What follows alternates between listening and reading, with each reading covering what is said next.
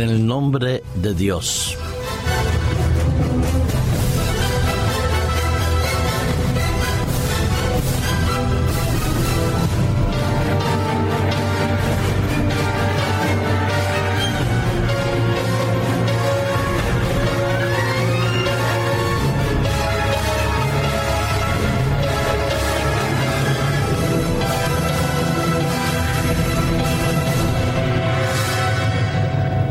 Cuando hacemos un pequeño recorrido por la historia del ser humano, nos encontramos con muchas singularidades, hermosos acontecimientos, grandes descubrimientos, obras de arte verdaderamente maravillosas y fantásticas, avance en la tecnología, en la ciencia, en los derechos humanos, pero también a este lado del aspecto positivo del desarrollo de la humanidad, nos encontramos también con una especie de sombra que se cierne sobre cada uno de los pueblos que han existido en el pasado y que los seres humanos seguimos sin aprender de la historia de ellos.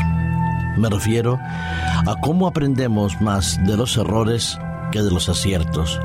Pero como dice el dicho, que nadie escarmienta en cabeza ajena, aprendemos de nuestros errores, pero no de los errores de los otros. Y cuando hablamos de la historia, no aprendemos de los errores de los otros pueblos.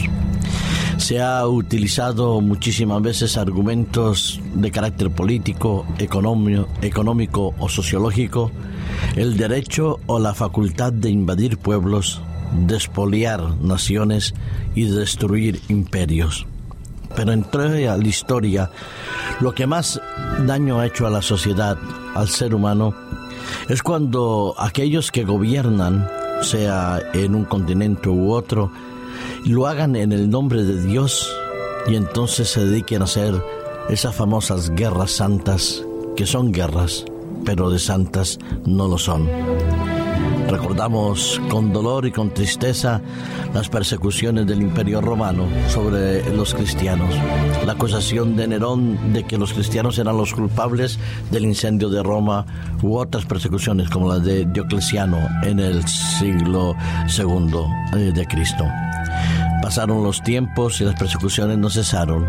Se empleó el famoso tribunal de la intercomillada Santa Inquisición y así cristianos fueron destruidos, quemados, perseguidos, intentado aniquilar.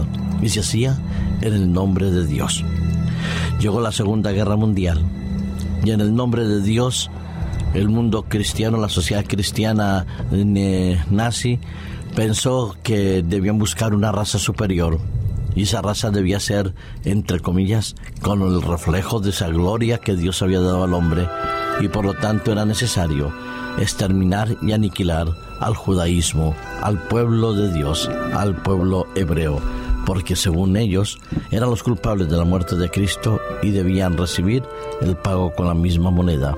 Y el genocidio estuvo ahí millones de seres humanos se fueron por las hogueras, por las cámaras de gas, se fueron hacia el otro mundo, como solemos decir, desaparecieron, murieron, fallecieron torturados y con el deseo de ser aniquilados de parte de aquellos que utilizaron el nombre de Dios. La guerra civil española también bajo el nombre de Dios, se persiguieron a las iglesias minoritarias, a los que pensaban o creían diferente. Si eras comunista, eras perseguido. Si eras socialista, eras perseguido. Y si eras un cristiano no oficializado dentro del catolicismo establecido, entonces también eras perseguido. Si jurabas a la bandera, todo iba bien. Si no la jurabas, pues a la cárcel, porque era en el nombre de Dios. Y así los abusos religiosos son los que más perjudican, y digo más perjudican, porque nos hacen odiar a Dios, rechazar la creencia de un Dios misericordioso y culpabilizarlo a Él de los abusos y desgracias que el ser humano causa. Y Dios para nada tenía que ser nombrado ni mencionado en ninguna de esas circunstancias. Recuerdo que hace unos muchos años alguien me preguntó que de qué lado estaba Dios cuando había una guerra. Y yo le contesté, del lado de las víctimas, de los famosos daños colaterales, nunca bendiciendo los cañones que destruían la vida de los otros. Y cuando nosotros pensamos en una campaña política, una carrera a la presidencia, esperamos y deseamos escuchar propuestas que tengan que ver con el desarrollo de la economía, con el aumento de los derechos humanos y la defensa del medio ambiente. Esperamos que los candidatos nos puedan ofrecer de una u otra manera una mejor calidad de vida desde el punto de vista sociológico, económico, cultural, moral y ético. Pero lo que parece un tanto sorprendente, menciono por ejemplo porque en Europa es un poquito diferente, no se suele utilizar tanto el nombre de Dios. Menciono la carrera a la campaña presidencial y a las previas, a las preliminares que se hacen en Estados Unidos, eh, en el lado de los republicanos como en los demócratas cada vez más, y así lo en los medios de comunicación reflejado, que la campaña electoral ha entrado de, eh, de, fondo y de forma con mucha fortaleza en esta campaña republicana. Los aspirantes Rick Santorio, Mike Roman, entre otros, debaten enormemente lo que harán y cómo lo harán y cómo colocan la religión como una cuestión central de sus programas. Y pensar que Thomas Jefferson cuando introdujo este concepto del muro de separación entre iglesia y Estado no se ha desarrollado ni se está desarrollando como debería ser en plena campaña eh, política. No, cada vez se implica más, se menciona más a Dios, se argumenta que es voluntad o no es voluntad de Dios. Se hacen propuestas, se hacen y se toman decisiones queriendo utilizar la religión en beneficio de uno u otro candidato. Qué lástima, sinceramente. Que no eh, basemos un debate, una reflexión, una elección en las cualidades morales de los candidatos y en los proyectos y en los programas que tengan que ver sobre todo con el desarrollo de la sociedad porque si les va bien a los vecinos, a nosotros en cierta medida nos iría bien. Pero utilizamos el nombre de Dios.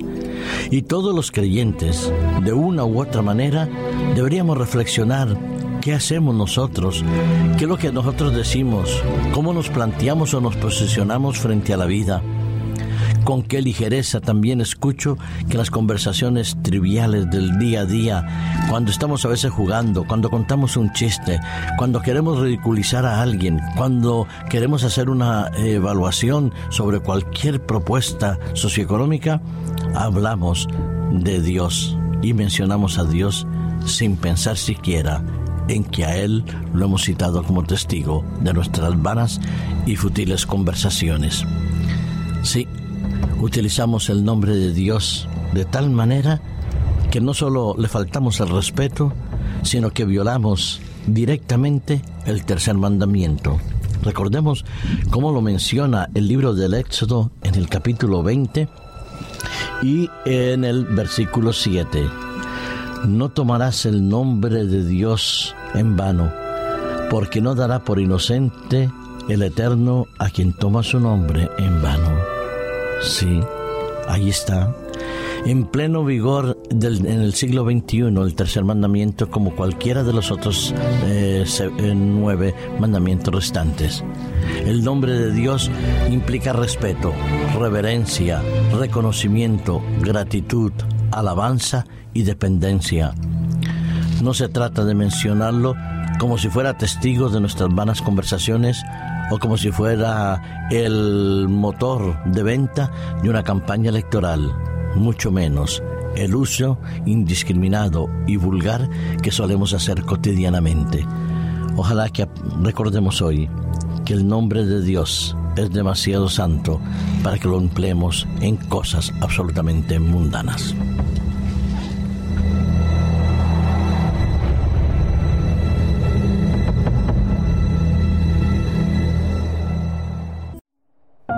Producido por hopmedia.es